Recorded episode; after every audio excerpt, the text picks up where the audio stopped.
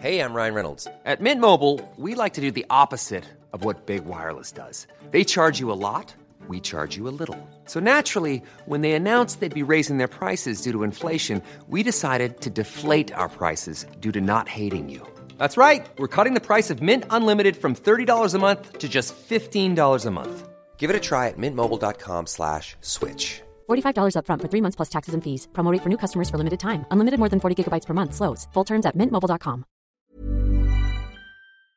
Aljamain Sterling contre Henri Cerudo, c'est donc le 6 mai lors de l'UFC 288, c'est pour le titre des Bantamweight. Et c'est un combat qui va être super intéressant je pense parce qu'il y a vraiment des inconnus, notamment évidemment la lutte, puisque en la personne d'Henri Cerudo on a le Triple C et pourquoi le Triple C C'est parce que double champion UFC et médaillé d'or de, aux, Jeux Olympiques pardon, en 2008 en lutte. Et de l'autre côté on a Aljamain Sterling qui lui est connu pour faire l'essentiel de son travail en lutte il a réussi à dominer et contrôler, et c'est ce qui lui a fait gagner le deuxième combat, notamment Petrian, qui pourtant est extrêmement compliqué à gérer en lutte. Et c'est vraiment là, on l'a vu contre Cory où il l'a il étouffé, il l'a étranglé en, je crois, une minute ou deux minutes. C'est vraiment là qu'il fait l'essentiel de son boulot. Et donc, on va voir avec El Maestro Clément Marcoux, que vous connaissez de toute façon, je ne sais même pas pourquoi je prononce ce nom que vous connaissez tous. Et eh ben, on va analyser tout ça en détail. Clément, bonjour. Salut, reste. Impeccable. Et eh bah ben, écoute, générique et let's go. Soit.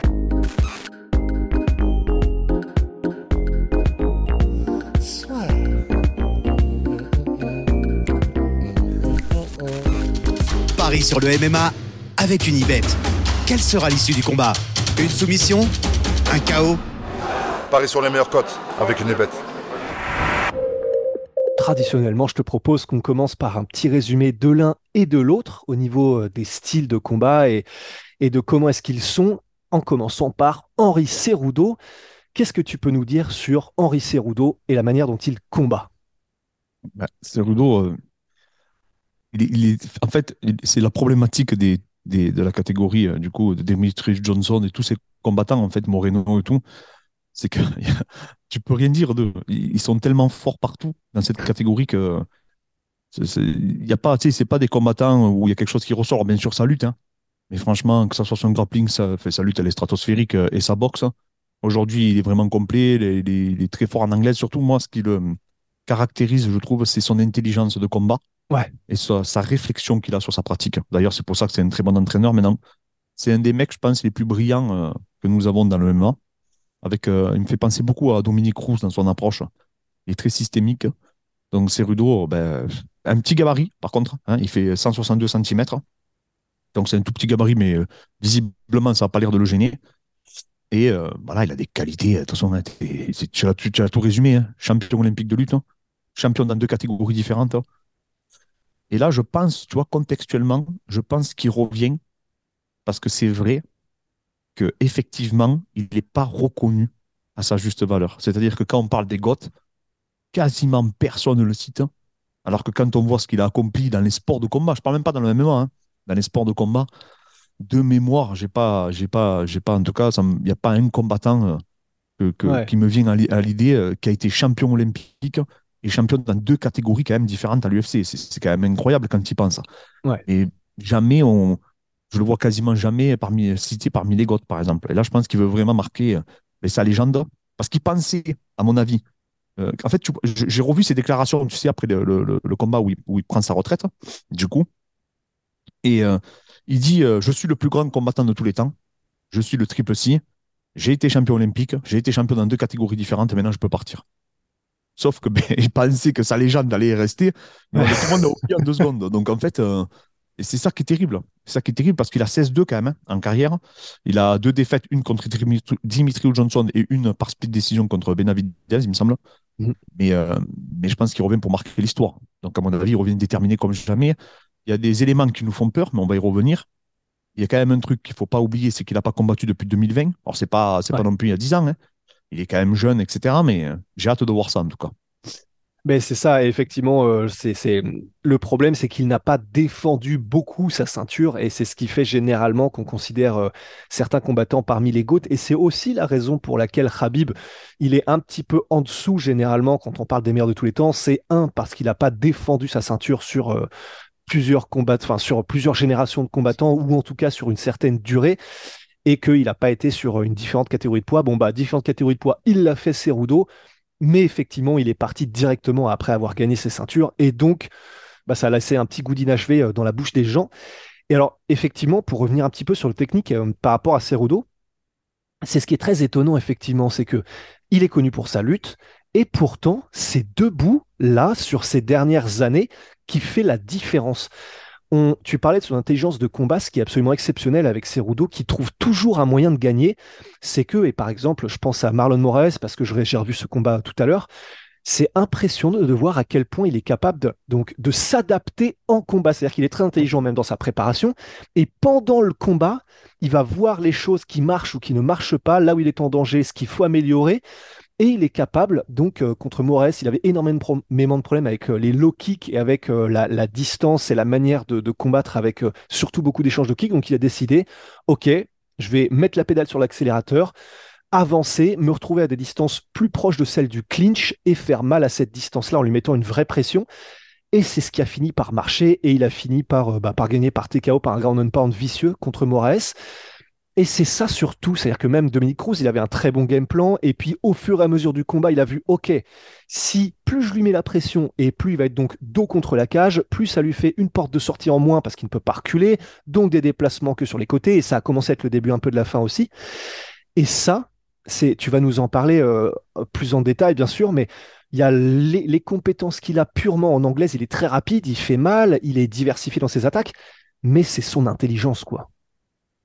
Oui, non, mais il est, brillant, hein, même surtout quand il, il, analyse ses matchs et tout. Euh, c'est vachement pertinent, en fait.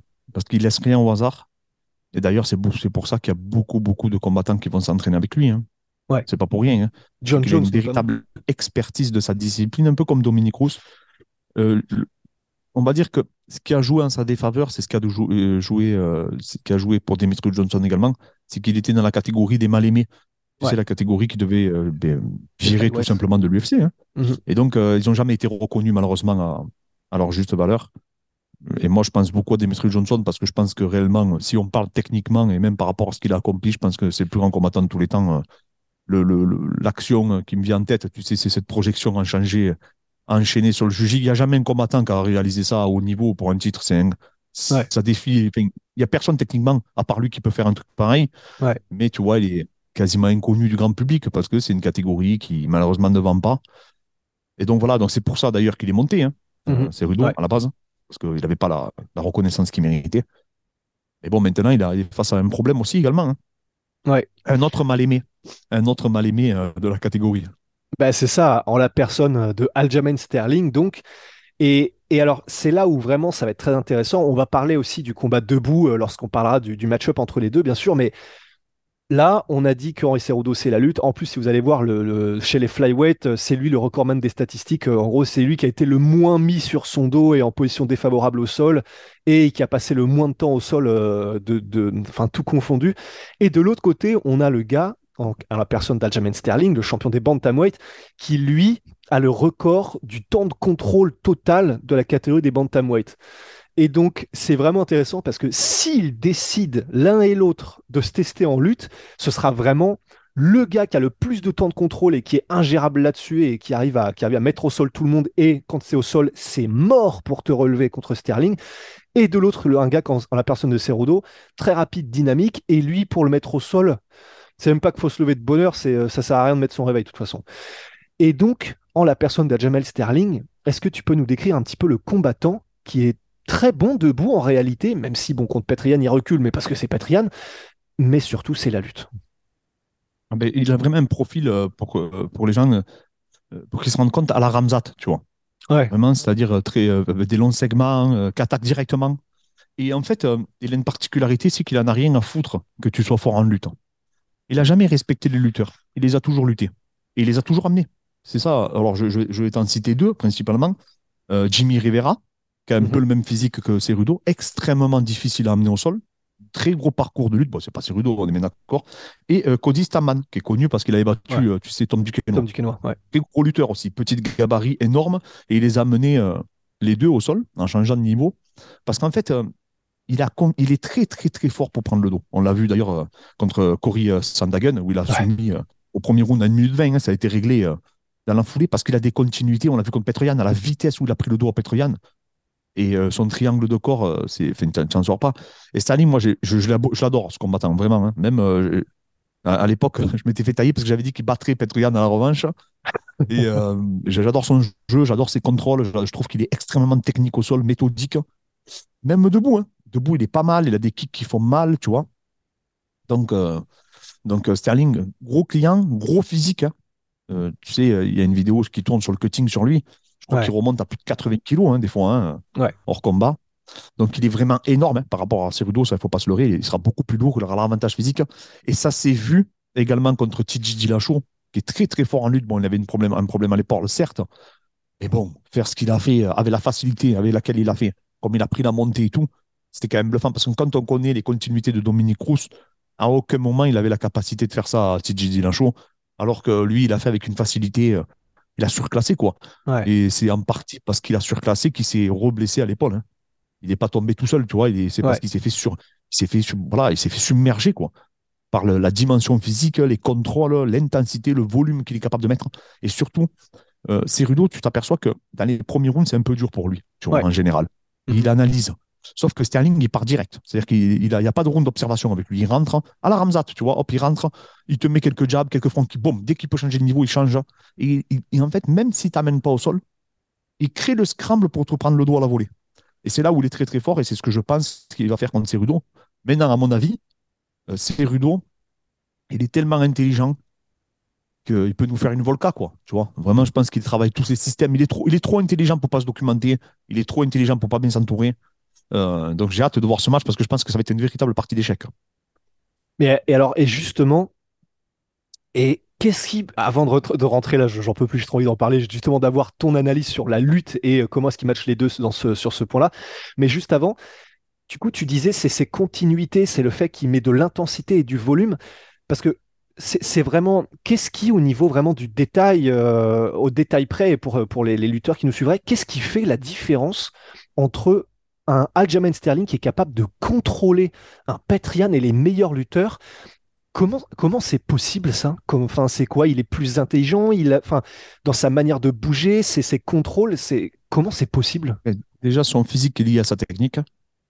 Et en plus de ça, Hmm. c'est quelqu'un à la différence, à la différence des lutteurs américains. Pour pa- petite dédicace à notre ami Curtis Blade de ce week-end. Ouais. Lui, il fait son point fort, c'est-à-dire que lui, il lutte. Et il continue à faire quelques compètes de lutte, encore. C'est-à-dire, lui, il continue à s'entraîner comme un fou en grappling avec des tueurs en grappling. C'est-à-dire que le mec, il fait son jeu. Voilà. Et il n'en démord pas, tout simplement. Il veut ça, comme Ramzat, comme faisait Rabib, etc. Il a un système il s'y tient. Il y croit en son système, parce qu'il le fait tous les jours. Et le problème ben, de, de Blade et d'autres, de beaucoup de lutteurs, hein, Cormier, il y en a énormément, c'est que eux, un coup, ils font un peu de boxe, un coup, les combats qu'ils font ne se ressemblent jamais. Ouais. C'est-à-dire que tu t'aperçois, un coup, ils boxent, un coup, ils luttent, un coup, ils mettent des coups de pied. Tu comprends pas très bien ce qu'ils font. Lui, Sterling, tous ses combats, c'est les mêmes. Ouais. Il a son cheminement, il s'étient, et du coup, qu'est-ce que ça, qu'est-ce que ça fait? Ça crée de l'efficience, ça crée des compétences, ça crée des ancrages.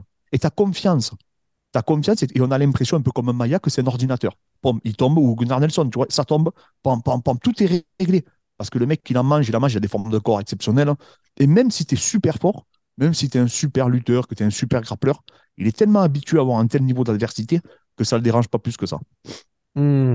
Et c'est vrai que c'est, j'a- j'avais pas pensé effectivement à ça, mais tu as raison, c'est euh, c'est Chael Sonnen qui disait aussi il y a quelques années à propos de John Jones, quand John Jones avait affronté Dominique Reyes et qu'il n'avait pas été aussi efficace qu'on aurait pu le croire contre Reyes.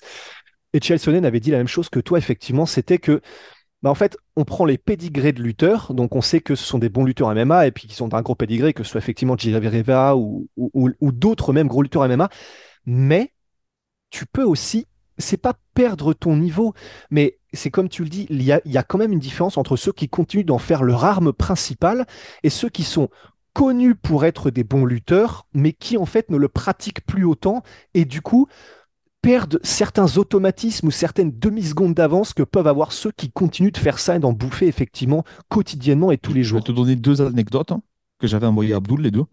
La première, c'est Cerudo qui dit à Jones si tu lui mets la main dessus, à Cyril Gann, tu ne le frappes pas. tu fais un match de grappling et de lutte. Tu fais ce que tu as toujours fait. Tu fais pas, commence pas à faire le, à frapper, etc. Ce qu'a très bien fait l'adversaire de Gomis. hein. Il n'a pas, à aucun moment, il a essayé de frapper Gomis. Parce que sinon, Gomis serait relevé, il, aurait pu sortir du dos. Et, et- et ça, en Cerudo, il a très bien compris. Il a dit, tu ne mets pas un seul coup. Tu fais un match de lutte. C'est de la lutte. Considère, voilà. Si ça passe pas, tu viens chercher le bras-tête, ainsi de suite. Damien Maya, donc ça, c'est la deuxième anecdote. Damien Maya, dans un podcast, disait, le jour, pourquoi je suis jamais devenu champion? Parce qu'un jour, j'ai touché un mec et je me suis dit, ben, en fait, je peux être super fort debout. Et à partir de là, il dit que son sol a régressé. Et qu'en fait, son niveau en grappling, il, a- il s'est pris pour un boxeur. Il dit que son niveau en grappling a régressé et que quand il est arrivé au sol, il était plus. euh, il dit que ça lui a fait perdre un temps fou et que malheureusement, quand il s'en est rendu compte, c'était déjà trop tard. Il avait déjà un âge avancé. Donc, il avait plus les qualités physiques qu'il a pu avoir contre un Anderson Silva, par exemple. Tu vois, où il était quand même plus ou moins son apogée. Il dit que quand il s'en est rendu compte, c'était déjà trop tard. Il s'en est Ouais. rendu compte avec des combats contre Gunnar Nelson où il a dominé euh, assez facilement. Mais parce qu'il avait retrouvé son, son, son grappling et son game plan. Parce qu'il y a beaucoup de gens qui disaient Ah, mais Gunnar Nelson, Damien, il faut que tu le boxes. Il est trop fort au sol, tu n'arriveras à rien faire. Il a humilié au sol, il a pris le dos, il a tout fait. Mais parce que là, il a dit Non, non, non, là, ce coup-ci, je ne vais pas faire les rangs, je vais m'entraîner avec les meilleurs. Et quand je vais lui mettre la main dessus, moi, je suis habitué à grapper tous les jours. Lui, à mon avis, là, il s'entraînait en boxe parce qu'il pensait qu'on n'allait pas réussir à se, qu'on allait se neutraliser. Et en fait, ça n'a pas loupé. Quand il l'a attrapé, Gunnar Nelson n'a pas vu le jour hein, au sol. Bon, il n'a pas été soumis, hein. mais, mais voilà. Et il dit que ça, ça lui a porté préjudice. Et là où Sterling, il n'a pas ce problème, c'est que lui, il s'y tient, il y va. Alors peut-être qu'effectivement, euh, peut-être que là, je te, je te dis ça, mais peut-être qu'il va devoir changer de game plan parce que c'est pas sûr qu'il amène ses rudes au sol aussi, tu vois. Donc après, Ouais. euh, après, il faut quand même t'aider des jokers. Et je pense que les deux ont leur joker. Et surtout, que pour le coup, euh, Sterling debout, c'est c'est pas un rigolo, quoi. Il peut Ouais. te toucher. Et, Et surtout bah, qu'il a et- un avantage physique assez significatif sur ses rudos. Exactement, et c'est il a 17 cm d'allonge de plus que Cerudo debout, et euh, parce que du coup il est à 1,63 euh, Cerudo et 1,80 pour Sterling, et pourtant qui fait 1m70 en termes de hauteur, mais qui a donc une grande allonge. Et effectivement, c'est d'autant plus important qu'il combat comme un grand, comme tu l'as dit Sterling, beaucoup de direct et beaucoup de front kick, beaucoup de beaucoup de d'armes de combattants à distance.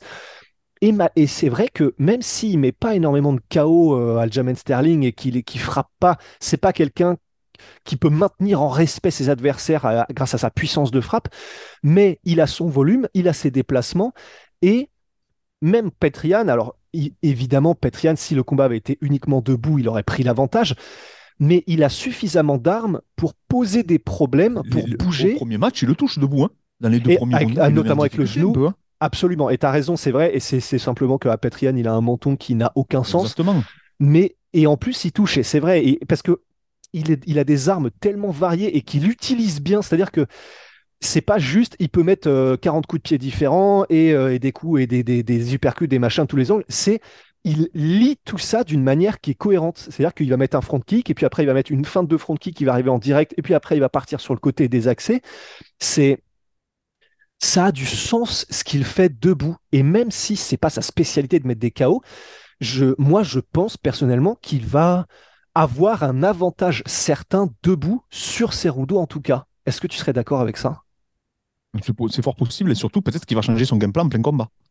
Ouais. C'est-à-dire qu'à un moment donné, il va frapper, il va se dire Attends, je le touche facilement. C'est pas Petroyan debout. En fait, il est debout, il est quelconque, mais je vais le mettre KO. Parce que tu sais, Ouais. des fois, toi, tu, tu, tu comprends pas. Des fois, tu vas dire à ton, à ton athlète Amène-le au sol, mais tu comprends pas. Parce que ton athlète, lui, debout, il fait la différence, il sans se fatiguer plus que ça. Mm, Et donc, euh, je crois que c'était le coin de Rabib euh, contre Alquinta. Euh, à un moment donné, Rabib, il n'arrive plus à l'amener au sol. Tu sais, il n'arrive plus, donc euh, il, il tourne. Et Rustam euh, nous disait que son coin lui disait en russe euh, Arrête de tourner, faut, faut que tu l'amènes.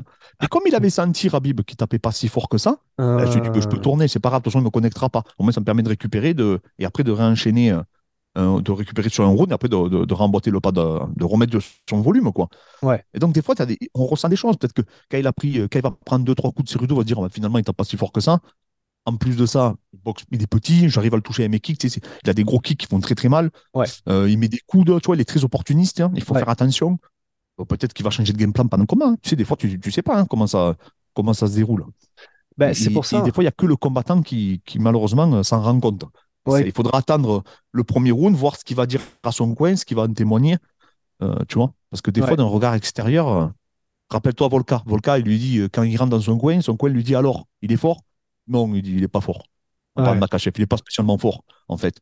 Et donc, euh, parce que c'est vrai que tu t'en fais une montagne, toi, tu sais pas, tu vois le mec attraper, tu te dis, bon, ah, t'as un mec qui peut pas défendre et tout, tu comprends pas trop d'un regard extérieur. Donc, c'est pour ça que c'est intéressant, euh, du coup, de, savoir et d'interroger les, les, individus. Mais, et effectivement, parce que c'est. Je suis très curieux de voir le premier round. Parce que faudra voir qui et, si euh, Sterling veut directement attaquer la lutte à mort, parce que par exemple le premier round contre Petrian lors du deuxième combat, il n'y a, eu aucun moment où il a réussi à le mettre au sol, et il n'a pas forcément essayé beaucoup, en tout cas sur le premier round. Mais je suis très curieux parce que avant même que l'un ou l'autre n'essaie d'enclencher la lutte, je, pense effectivement qu'il y a moyen que Sterling tente ce qu'il a fait contre à peu près tout le monde jusqu'à maintenant, c'est-à-dire qu'il tente de mettre en branle toutes les armes qu'il a, et que si jamais il voit qu'il a du succès, parce que même si Cerudo est extrêmement rapide, et euh, voilà, bon, le parallèle du coup avec Davis, il peut être fait simplement parce qu'il est petit mais extrêmement rapide, et donc il arrive, malgré son déficit d'allonge, à jouer avec, euh, avec des strikers, même en anglaise, etc. Mais si jamais Sterling a un gros succès dès le début avec, euh, avec son striking, effectivement, bah, il y a moyen qu'on ne le voit pas contre Cerudo jusqu'à ce que Cerudo tente de se réadapter. Mais alors, il est fort pour faire. Il te fait oublier qu'il va te lutter, euh, Sterling. C'est là où il est très très fort. Ouais. Parce qu'il est fort sur le dos aussi. Donc il s'en fout de tomber. Tu sais, il reste sur le dos, il, s'en fout, il a une bonne garde. Tu vois, il recompose bien et tout. Il peut même te sweeper. Donc en fait, euh, il un peu la Dobronx, quoi. Il, va tout droit, quoi. Tu vois, il se dit c'est bon, c'est pas grave. Il cadre même pas. Hein. Il va tout droit, il suit, il suit, il suit. Et à un moment donné, toi, tu es obligé de lever les mains parce qu'il met des aïkis, qu'il met plein de trucs. Et c'est au moment où tu lèves les mains, il, il essaie de t'amener proche de la cage, qui plonge comme il a des longs bras. Hop, il vient ceinturer derrière et c'est là où il te ramène. D'ailleurs, dans le premier match contre Petrian, c'est ce qu'il a fait. Petrian, il a été bluffé par le timing. En fait, Petrian, il s'est dit non, mais c'est bon, il va boxer, il est venu pour boxer, il va pas lutter. Et à un moment donné, il a fait un changement de niveau, il l'a amené direct. Mais parce qu'en fait, c'est là où il est très très fort. Et je pense que c'est ce qu'il va chercher. Je pense pas. Enfin, après, si, il peut le faire aussi, mais je me dis, euh, c'est parce que c'est ça, ça va être une partie d'échec, parce qu'il y a plusieurs possibilités. Ou il va, il va voir qu'il le touche debout, il va le faire réagir, il va l'amener au sol, il va essayer d'étrangler. Ou il va voir, il, veut, il va peut-être au premier euh, contact, il va se dire, ou, dans une phase de scrum, ça va être trop dur de l'amener. Vaut mieux que je capitalise debout et après, derrière, je change de niveau. Maintenant, Rudo, il y a une interrogation. C'est, euh, il y a des mecs qui disent qu'il frappe apparemment extrêmement fort. Et donc, tu vois, il a 16 victoires, il a 8 KO, TKO. Il a huit décisions, mais je, je, je, je pense quand même qu'il doit faire mal, tu vois, sur ses coups. Donc, il euh, faut voir, faut voir aussi. Mais après, bon, Sterling, il va arriver quand même avec un avantage physique assez significatif. Hein. Donc, euh, ça aussi, il faut pas le négliger. Il y a l'inactivité aussi de Cerudo. On ne sait pas ce qu'il a fait pendant tout ce temps. Euh, donc voilà, si tu veux qu'on passe au prono. Hein. ah bah ouais, bah juste avant de passer au prono, parce que j'ai envie du coup au moins que tu nous parles un petit peu de là en quelques minutes. Et donc, là, de ce que tu as vu de l'un et de l'autre en termes de lutte pure, là, est-ce que pour toi, il, a, il peut et il a ce qu'il faut techniquement et en termes de puissance et tout, Sterling, pour créer la surprise, mettre au sol et contrôler Henri Cerudo au sol? Euh, Ah oui, oui, complètement. Ah, mais ça, j'en suis sûr. Après, il est petit, Cerudo, donc ça va l'aider pour se relever. C'est très difficile, tu sais, de, stabiliser un petit. Ça, c'est clair. Par contre, est-ce qu'il peut l'amener au sol, il prend le dos? Ça, j'en suis convaincu. Maintenant, euh, il faut savoir une chose, c'est que tu vois, Romero, euh, Cerudo et tout, c'est des mecs qu'on a déjà vu se faire amener au sol. Mais là où c'est compliqué, c'est que des fois, dans des petites. En fait, ils sont tellement brillants techniquement et ils ont des qualités tellement euh, qui sont supérieures à la moyenne, athlétiquement parlant, que ils partent sur des gnills slides et tout, tu les vois même pas venir en fait. Tu es là, tu, bon, tu prends un balayage, je comprends même pas. Tu sais, des fois, ils ont des petites formes de corps. Ils mettent juste leur genou sur, sur ton genou ils poussent ta hanche et tu voles, tu vois, tu comprends pas ce qui, ce qui se passe. Ils font des trucs, euh, c'est tellement précis, minutieux, ils ont, ils ont, tellement fait ça toute leur vie et à un très très haut niveau que peut-être qu'au premier clinch, on va dire, ah ça y est, il a engagé, Sterling, il va se faire contrer et c'est lui qui va finir euh, euh, sur le dos, tu vois. Mais, mais moi, je pense, j'ai aucun doute, je pense que s'il amène, je pense qu'il peut y faire une crousse, tu vois. je pense qu'il peut le ramener au sol. Moi, j'ai pas de doute sur ça. Maintenant, il va falloir qu'il puisse le faire sur beaucoup de rounds, il va falloir qu'il puisse le capitaliser. C'est surtout ça, parce que si Cerudo il travaille des bons systèmes comme le, tu vois, le, système de Zhang et tout, les petits, il se relève facilement, il est explosif, ça va être très dur de le maintenir. Maintenant, tant qu'on les aura pas les deux face à face dans la cage, ça va être compliqué de se prononcer. Tu vois Parce que quand même, tu vois que la dimension physique, elle est importante. Par exemple, quand Makachev était dans le dos de Volcan, on voyait que Volcan ne pouvait pas sortir. Tu vois, il était trop gros, euh, l'autre, par rapport à, à, à Volka quand même. Tu vois, même parce que le triangle de corps, euh, bon, il bloquait, mais on voyait que Volka ne pouvait pas trop engager de défense et tout. euh, C'était Ouais. un, peu, un peu compliqué, quoi. Donc, euh, peut-être cette dimension-là, elle va être trop importante. On s'en rend pas forcément compte parce qu'on les voit pas face à face. Mais quand ils vont arriver dans la cage, je veux dire, ah ouais, ouais, s'il met la main dessus, euh, faut- il faut se rappeler qu'il monte, hein, lui aussi, hein, de catégorie. euh, enfin, même s'il a combattu à 61 dans ses derniers combats, mais tu m'as compris, quoi. C'est pas Ouais. un vrai 61. Et, et avant de passer au prono aussi, en termes de cardio, est-ce que pour toi, on sait que euh, quand il est en contrôle du combat, en tout cas, mais que c'est- les 5 rounds, Aljamain les fait tranquille, est-ce que pour toi, il y, a- il y aurait, il y aurait potentiellement un avantage là-dessus et jouer sur la durée pour Sterling face à Cerudo qui serait plus explosif? Oui, oui, oui, oui. Mais après, c'est Rudo, franchement, euh, tu vois son combat contre Dimitri Johnson, euh, c'est Ouais. n'importe quoi, le Ouais, cardio ouais. qu'ils affichent les deux. hein. C'est clair. Sais, à, à ce niveau-là, ils sont tous, euh, franchement, euh, dans cette catégorie, c'est ça Ouais, le c'est problème. ça. Mhm. Et ces- cette catégorie, ils sont tous forts, euh, ils ont tous un cardio de malade, donc euh, pratiquement tous. Donc c'est c'est le problème, en fait. donc là, je, je, je sais pas, je, pense que oui, je pense surtout que c'est la dimension physique qui peut, peut avoir une incidence. Parce que défendre contre un mec beaucoup plus lourd que toi et qui fait ce qu'il fait, qui sait ce qu'il fait, pardon, et qui le fait bien, c'est difficile. Ouais. Maintenant, euh, il va falloir que Sterling aussi, il va y laisser des plumes. hein. parce qu'attraper un mec plus rapide, euh, plus technique et tout, euh, attention, quoi. Ouais. Maintenant, euh, ouais, je ne sais pas. Ça va être. euh, il y a très, tellement d'incertitudes sur Cerudo aussi. Bah ouais, ouais, c'est ça. C'est, mais comme tu l'as dit, en fait, on l'a pas vu depuis 2020. Il a combattu, je crois que c'est trois fois en En cinq plus, ans. Dominique Cruz, il a pris, tu vois, qui était en fin de carrière, qui est revenu spécialement, qui n'a pas eu la Ouais. prépa qu'il pouvait, tu vois. Ouais, ouais, ouais. C'est pour ça. C'est, on sait que c'est un que c'est un vainqueur dans l'âme et qui trouve toujours des moyens de gagner et qu'il est extrêmement intelligent et qu'il est aussi physique. Mais c'est vrai que ça fait trois ans qu'on l'aura pas vu. On sait que il est extrêmement explosif et physique. Mais c'est, il faut effectivement, tu as raison, qu'on le nomme au moins pour qu'on l'ait dit dans le podcast, qu'il y a aussi cet inconnu là de quel sera le Cerudo qui arrive euh, à ce moment-là. Eh ben, écoute, là, je te propose qu'on passe du coup euh, au pronostic fatidique. Qui est-ce que tu vois le 6 Alors, mai J'ai vu que les bookmakers mettaient, euh, ils ont le même, la même cote. hein. Je sais pas si tu as vu. J'ai pas fait gaffe, non. Ouais. ils ont la même cote. Ok. Il y a putain. 1,85, je crois, je crois que c'est ça, c'est ça que j'ai vu, 1,80, je sais plus exactement, mais bon, j'ai vu qu'ils avaient la même cote. Et les combattants, j'ai regardé une vidéo, il avait le double Sterling pour lui. Ok. Pour les raisons qu'on a plus ou moins évoquées, le fait que ben, qu'on l'a vu et que les dernières performances qu'il a faites, elles ont été vraiment impressionnantes, franchement. Ouais. Euh, c'est un peu le mal aimé, tu vois, donc je pense que c'est un peu le gâcheur de fête. Moi, j'aimerais que Cerudo se. Enfin, moi, j'aime beaucoup Sterling, hein. mais euh, j'aimerais que Cerudo pour l'histoire, tu vois. Parce qu'après, Ouais. euh, en fait, j'ai toujours rêvé un, combat Volca-Cerudo. J'ai Ouais, toujours bah rêvé ouais. de ce combat-là. Ouais. Euh, je sais, parce que voilà, ça serait un- le premier mec qui tenterait le triple, le triple champ, tu vois.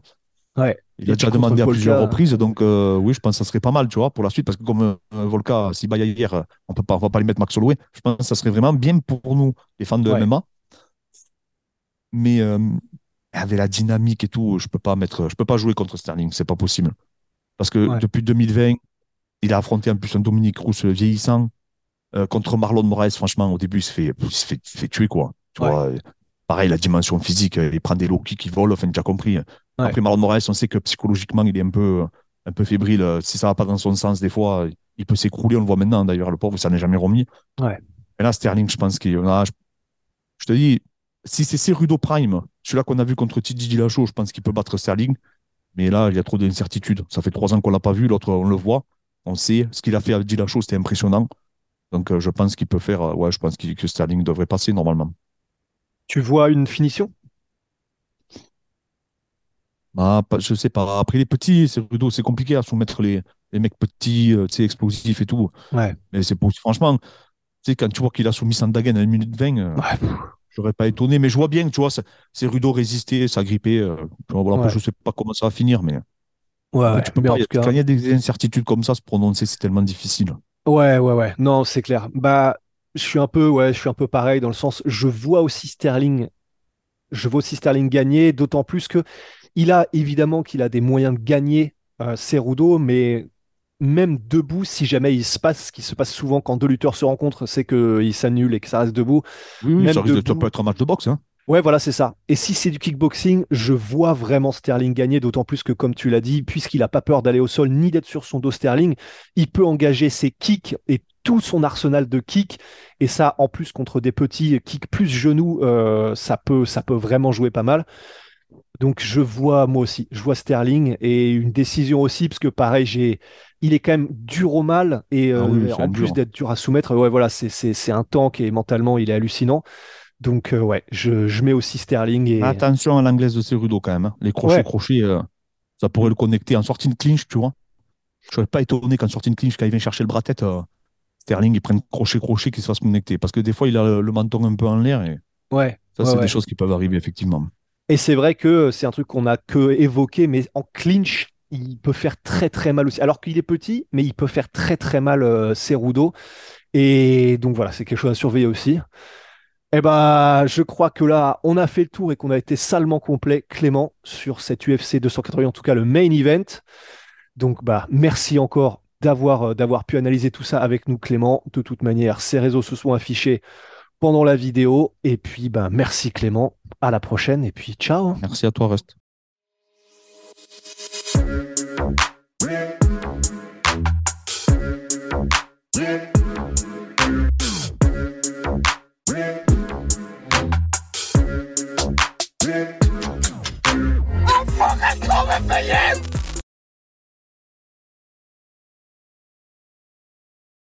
Et voilà, c'est la fin de votre épisode du podcast La Sœur. Si ça vous a plu, n'hésitez pas à nous mettre les 5 étoiles sur Apple Podcast ou sur Spotify. Vous pouvez aussi nous laisser un petit commentaire, ça nous aidera beaucoup.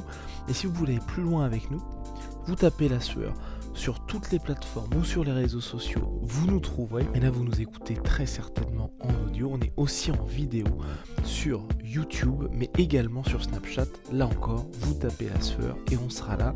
Merci de votre fidélité et à très vite pour de nouvelles aventures.